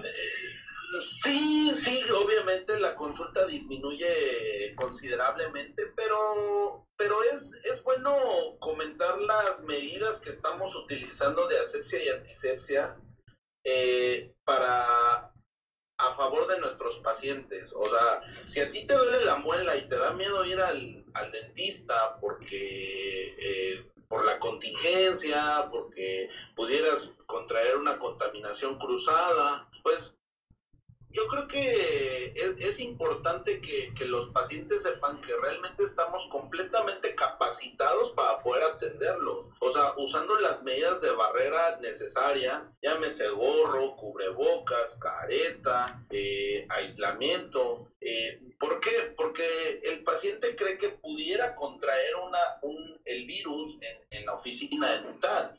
Aparte, bueno, del lado económico, como lo acabas de mencionar, pues sí, obviamente solamente estamos atendiendo los tratamientos de urgencia, no estamos haciendo tratamientos ni estéticos, ni este, que bueno, la OMS mencionaba, listaba uno, los tratamientos de de urgencia y realmente yo me quedé sorprendido. Es una lista interminable, o sea, creo que los dentistas en lugar de ser preventivos parece que solamente somos este eh, tratamiento, somos, somos profesionales de urgencia porque el listado es completamente grande. ¿Listado de qué? ¿De lo que no debes de hacer o de lo que debes de hacer? Lo que pueden De hacer. lo que, de lo que, de lo que está catalogado como una urgencia, llámese una, bueno, va- vamos hablando con términos este, coloquiales, ¿no? Una muela destapada, eh, que se te salga un tornillo de cicatrización de un implante, que en un tratamiento de ortodoncia se te, se te salga un alambrito, eso ya está catalogado como una urgencia. Em, Dolor. dol- el dolor, obviamente, cualquier tipo de proceso infeccioso, agudo, crónico, este, pulpitis, este, todo eso está catalogado, se te, se te, se te despegó una corona, un puente, to- todos esos tratamientos están catalogados dentro de la urgencia emitido por la OMS, ¿eh? no es que yo me lo esté inventando ni nada, obviamente basado en, en la, en, lo, en lo que dicen las, las autoridades, ¿no? O sea, esos procedimientos sí los puedes hacer. Claro, Ok, claro, por supuesto. bueno. Oye, si tú me hablas y me dices, oye, quiero un blanqueamiento, pues realmente no es un tratamiento necesario en este momento. Perfecto. Oye, este, nos pregunta nuestra productora eh, que qué alambrito se sale, de cuál alambrito hablas, pero y por dónde se sale. En, en los tratamientos de ortodoncia es muy común que en, en las, en las etapas tempranas el alambre, el alambre es el, vamos a decirlo, como el conductor de, de, de la forma de arco que vamos a buscar, o sea, el que va a llevar a tu diente a su lugar. Ah, el ok. bracket es el transporte y el alambre es el, el- el lugar a donde quiere llegar, ¿no? Entonces, en etapas tempranas el alambre es suave y por ende se llega a salir en la parte entre los molares y luego les está picando la encía, al momento de masticar causa dolor y obviamente pues eso es un tratamiento que muchas veces a mí me han hablado turistas y me dicen, es que este, se le salió el alambre a mi hijo y le duele, digo, realmente en- eh, debo de ser sincero, en, esta, en, en, en estos lugares este, el taxi te cobra a veces más que la consulta que yo te pueda dar por cortarte un alambre. Ahí a veces yo les recomiendo el uso de algún instrumento para poderlo cortar, o sea, para que no tenga la necesidad de salir. Digo, tampoco se trata de que tenga uno que cobrar o, o lucrar con los pacientes. Perfecto, muy bien. Bueno, pues regresamos con nuestros saludos. Un saludo a mi esposa, Araceli Andrade, la- los manda a saludar también. Gracias, Araceli. Muchas Y nos está mandando Saludos. saludar el doctor Emanuel Gómez, gran amigo de este programa. Pues ya pronto te, Bro, te vamos a, a invitar. que regreses al programa, ¿no? Y por supuesto a todos nuestros coconductores, la doctora Amaro, la doctora Gaby, el doctor Fernando, el doctor Omar Flores, que sufrió este incidente. Sí, qué pena. Exacto. Y pues estamos aquí, el doctor Jaime Kleiman, la doctora Rosy Sánchez. Los esperamos aquí, el siguiente programa. Y por supuesto, acuérdense que nos síganos en todas nuestras redes sociales. Salud para todos, Facebook Live. Salud de todos con mayúscula, Instagram, YouTube, todas las tiendas digitales, eh, Instagram y por supuesto Twitter. ¿Algún comentario de lo que estaba, de Yo- No, y hay otra pregunta. Ah, ok. lo que estaba diciendo De, de, de una vez otra de- pregunta. de Ah, las urgencias? Porque está muy castigado, yo creo que su ahorita su profesión, ¿no? Con la contingencia. Sí, bueno, sí, definitivamente eh, este, mm, la Asociación Dental Mexicana y el Colegio Mexicano de Cirujanos Dentistas eh, recomendaron al gremio odontológico que este, por cuestiones de, de salud era preferi- preferible evitar la consulta odontológica que no tuviera ah, alguna situación de, de emergencia. ¿no? Y, y, este, solamente estamos atendiendo emergencias por ahora, entonces este, esa es la, la situación. ¿no? Y bueno, desgraciadamente do- dos meses de atención de emergencias, pues sí, va a ser algo gravoso para, para nosotros, pero mm, pues seguiremos las, eh, indicaciones de acuerdo a la contingencia de mantenernos en casa, pero este, sí es, sí es importante entender que, como decía Alejandro, pues este tipo de, situaciones son emergencias, ¿no? O sea que hay que cortar el alambre, que hay que, eh, que los brackets se zafaron, que alguna situación de ese tipo o dolor de, en, pacientes pequeños o adultos que tengan dolores, sí, sí pueden ser atendidos con sus respectivas indicaciones. Ok. ¿Hay preguntas? Sí, otra vez están preguntando, Alex, eh, doctor Calva, si nos pueden repetir cuáles son catalogadas como emergencias dentales que se pudieran atender. Bueno, es el dolor dental por cualquier causa, eh, si se te destapa una muela, se te despega una corona, una prótesis, eh, eh, si en tratamiento de ortodoncia, como decía el doctor Calva, se te despega un bracket, el alambre, eh, cualquier cosa que pueda causarte una afectación a tu vida normal en cuanto a, la comida, ¿no? O sea, eh, en cuanto a tus actividades que te pueda causar una dificultad, obviamente, pues puede ser catalogado como una, como una urgencia. Procesos infecciosos, inflamatorios. También, todos, sí definitivamente son los que más causan dolor. Pues de alguna manera todo lo que no puede esperar más de una semana o un mes, ¿no? Exacto. Mira otra pregunta. Dice, ¿por qué se rompen los dientes cuando se come algo duro? ¿Es por descalcificación o por qué? Bueno, eh, hay un... Obviamente yo creo que es por caries. Eh, los dientes no se fracturan por sí solos a menos que de veras sea una haya masticado una piedra o algo así. Realmente es, una es el es la crónica de una fractura anunciada, aunque es una muerte anunciada, pero es una fractura anunciada. ¿Por qué? Porque tiene restauraciones de gran tamaño, eh, tiene, puede, puede presentar un problema llamado bruxismo, aunque en el bruxismo realmente casi no presentan fracturas, presentan desgaste, más no fractura. Yo considero que es más a, amén de una restauración extensa que se puedan fracturar los dientes por procesos de caries, es otro, otro proceso muy común, pero así por sí solo, o sea, por una mordida es complicado, ¿no? O sea, debe de haber atrás algo más para que pueda presentarse una fractura dental. A no ser que haya un traumatismo, ¿no? Claro. Claro. o, sea, que, sea por una acción traumática. Y, y, el mismo proceso pudiera ser si, si estás, eh, vaya, si estás mordiendo algo inadecuado, ¿no? O sea, a veces, por ejemplo, pudieras pensar eh, eh, cuando muerdes un hielo, ¿sí? O sea, pudiera fracturar. Entonces, esa, esa, esa situación sería... Pero por bruxismo no, por bruxismo no. bruxismo, bruxismo, que es el, rechinar los dientes. Sí, o sea, el, bruxismo es estar rechinando los dientes. Eh, este, es difícil, ¿no? O sea, lo, como dice Alejandro, el bruxismo lo que termina siendo es un desgaste del diente. Y es un mal hábito. De, hace rato que hablábamos de hábitos, ¿no? O sea, esto es, sería un mal hábito eh, este, que, por supuesto, habría que quitarlo. Oye, Alex, nos están preguntando, dice, ¿cuándo o por qué se des...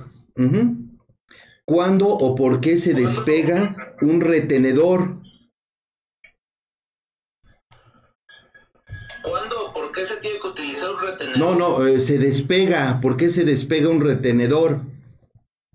Ah, bueno, eh, fácil y sencillo. Realmente una mala técnica de adhesión eh, eh, en, el, en el caso de los retenedores fijos, que realmente yo en mi práctica los utilizo muy poco, eh, yo considero, una, tenemos unos problemas impresionantes de higiene. ¿Por qué? Porque se acumula más la placa entobacteriana y a la postre se convierte en sarro. ¿Se puede despegar? Sí. ¿Por qué? Porque, bueno, una mala técnica de, adhesión, un mal manejo del material. Entonces, pues, lo ideal es un retenedor removible que tú puedas utilizar este eh, de quitar y poner y puedas tener una higiene adecuada. Además, bueno, eh, como lo decía un, un maestro mío en algún momento, este, ¿cuánto tiempo quieres tener tus dientes derechos? Pues todo el tiempo, eh, el, tiempo que, que, uses tu retenedor es el tiempo que se van a mantener tus dientes en posición. Perfecto. Muchas gracias, Ale. oye, eh, toda la gente nos está preguntando, lo que pasa es que se acaban de sintonizar, otros salen, otros entran a, nuestras redes sociales. ¿Qué le pasó al doctor Omar Flores? Ah, ok. El, al doctor Omar Flores lo agredieron eh, afuera de un Oxxo, le aventaron café, porque, bueno, venía con la indumentaria médica, con una pijama quirúrgica, venía hacia el programa. Y es una cosa que repudiamos el gremio médico, el gremio profesional y la sociedad en general. Es miembro de este staff y pues eh, él venía hacia acá a ser parte del programa y realmente pues hacemos un llamado a la comunidad en general, a todos nuestros escuchas, a que respeten en general a todas las gentes, pero la gente que los cura, la gente que los cuida, que se consagra en, la, en el cuidado de la salud, pues que no, no, no es posible que una sociedad que que se supone que está civilizada agredan a un personal médico, una persona que se dedica a cuidar a la salud, se ha agredido en forma tan vulnerable que todavía existan personas con tan baja conciencia que puedan causar daño a las personas y más a las personas que se dedican a la, al cuidado de la salud. No es posible, no es permitido eso. Deberían de tomar las autoridades sanciones verdaderamente ejemplares. Ya han sido agredidas enfermeras. Eh, hay, hay lugares donde no los dejan entrar a los supermercados, los corren de los restaurantes, o sea, no es posible. De los elevadores. De los elevadores. ¿Cómo es posible esto? No es posible que hagan esto. Hay un repudio general contra toda la gente que hace esto. Por favor, los invitamos a que no permitan esto. Ah, se han unido varios hoteleros en Querétaro. Hay unos hoteleros que les están dando eh, habitaciones gratuitas a las gentes del personal médico.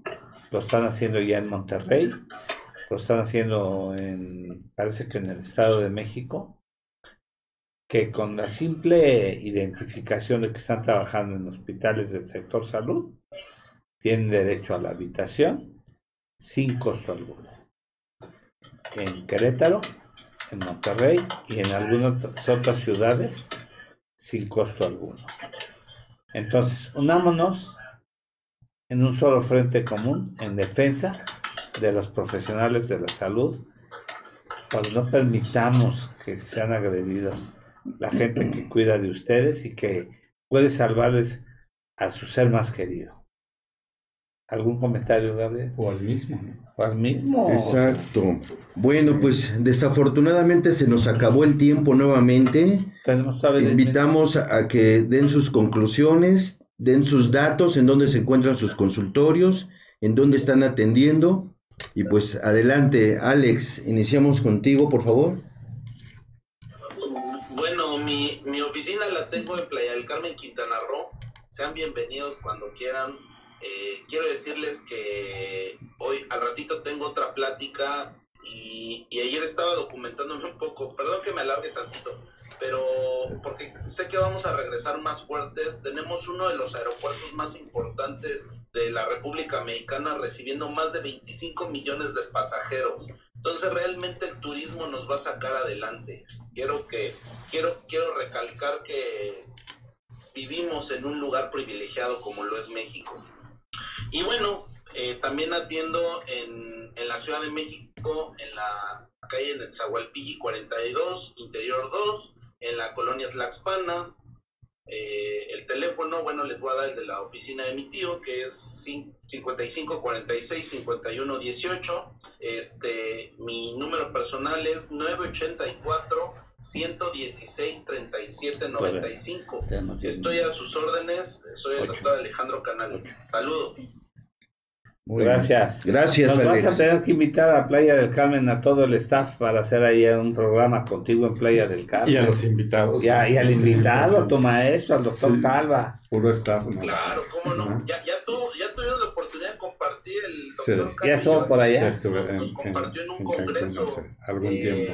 En el primer congreso que fui del Colegio Nacional de Cirujanos Dentistas. Eh, ya estuve por allá. Doctor tiempo. ¿dónde está su consultorio? Yo estoy ubicado en la colonia del Valle, en la calle de Tenayuca número 60, en, en la colonia del Valle. Ahí, ahí está el consultorio, sí, sean bienvenidos y mi teléfono es 55 54 16 77 56. Ese es el teléfono en donde pueden localizarme para cualquier eh, aclaración, duda o lo que puedan. ¿sí? Tenayuca número 60 en la colonia del Valle.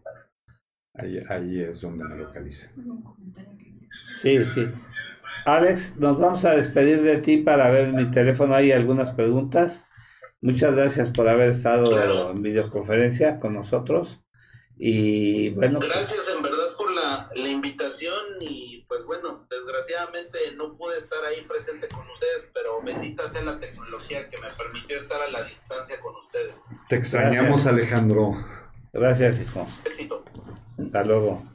Yo también, yo también. Gracias. Bueno, pues entonces, este también a manera de despedida, pues repitiendo lo que ya estamos escuchando, que este periodo de cuarentena se va a alargar hasta el 30 de mayo, como lo han comunicado las autoridades en la mañana. Y pues te invitamos a que continúes con ese distanciamiento social, quedarse en casa, únicamente salir por lo más necesario. Quienes tengan que hacerlo, ya saben, usar cubrebocas, estar esa distancia eh, eh, guardar todo, todas esas condiciones que nos están recomendando las autoridades. Yo soy el doctor Gabriel Rojas Poceros, médico ginecólogo. Estamos atendiendo urgencias solamente, ya saben, aquí en el Hospital Español, consultorio 305, La Torre Viejita. Los esperamos. La torre no tan nueva, dice. ¿no? Ah, la Torre Nota Nueva, como dice el doctor Jaime Kleiman. Saludos. Yo soy Roberto Canales. Eh, mi correo es doctor Canales, la palabra completa, arroba infinitudmail.com y mis teléfonos 5546 5118 y 5535 0389 y quisiera pedirle por favor al doctor Calva que hiciera un, una sinopsis en tiene cinco minutos para dar un resumen por favor de todo esto. Bueno, po- podría concluir eh, diciendo que, eh, por supuesto, lo más importante es eh, la prevención, que esta prevención hay que realizarla lo más temprano posible, es decir, o sea, desde eh, antes de embarazarse sería conveniente visitar al, al dentista, durante el embarazo, al nacimiento, los primeros años de vida, sí, o sea, es necesario que este eh, en algún momento de la infancia, es decir, 3, 4 años, eh, el, el niño tenga que tomarse, se le tenga que tomar una radiografía panorámica, es decir, una radiografía grande donde se vean todos los, los dientes y se pueda revisar la secuencia y la cronología, o sea, los años en que los dientes deben de estar erupcionando. Y este, es relevante que todos los dentistas tengan que educar al paciente en el manejo eh, dental, en el manejo de la oclusión, no solamente caries, aunque por supuesto este, es relevante. Decíamos cinco situaciones importantes caries, problemas de maloclusón, problemas periodontales o lo que sería eh, eh, el hueso de los dientes, donde los dientes son, son colocados. Eh, preocuparse mucho por los traumatismos y problemas patológicos y por supuesto involucrarnos en la dieta. estas son las recomendaciones que podríamos hacer. Es importante el, el poder preocuparse primera, primeramente por la educación del paciente y enseñarlos, educarlos, manejarlos de manera adecuada eh, en cuanto a la prevención. Muchas gracias, doctor Calva. Realmente agradecerle su información. No, hombre, es un placer, es un placer y haber compartido con ustedes este, por tantos años este, ahí en la Universidad Tecnológica. Eh, haber visto tantísimos pacientes, ¿no? Y con nuestro amigo Marco. Ah, sí, también. Muy bien, Marco. Que ahora coordina ya en Querétaro la, la Universidad del Valle de México. Eh, entonces, y bueno, sí. Pues, de hecho, este programa lo inició este Oscar Presbítero Arriaga. Ah. Y en paz descanse, antes de que cumpliera un año, falleció. Falleció. Y ya, pues esto ya pasaron varios años, cuando el director de, de la unidad de tecnología de Radio Fórmula me dijo, pues, si quiere que eso se acabe. Yo creo que la mejor manera de honrarlo es seguir con esto que era su sueño. Y seguimos aquí. Seguimos y darle las gracias también a Sai y a Jesús que nos hacen favor de producirnos aquí el programa.